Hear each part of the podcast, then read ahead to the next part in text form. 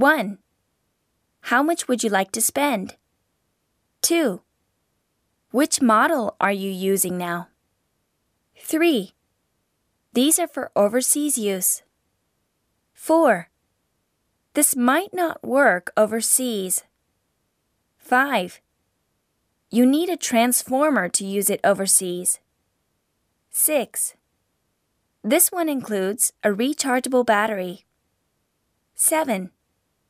A memory card is not included. 8.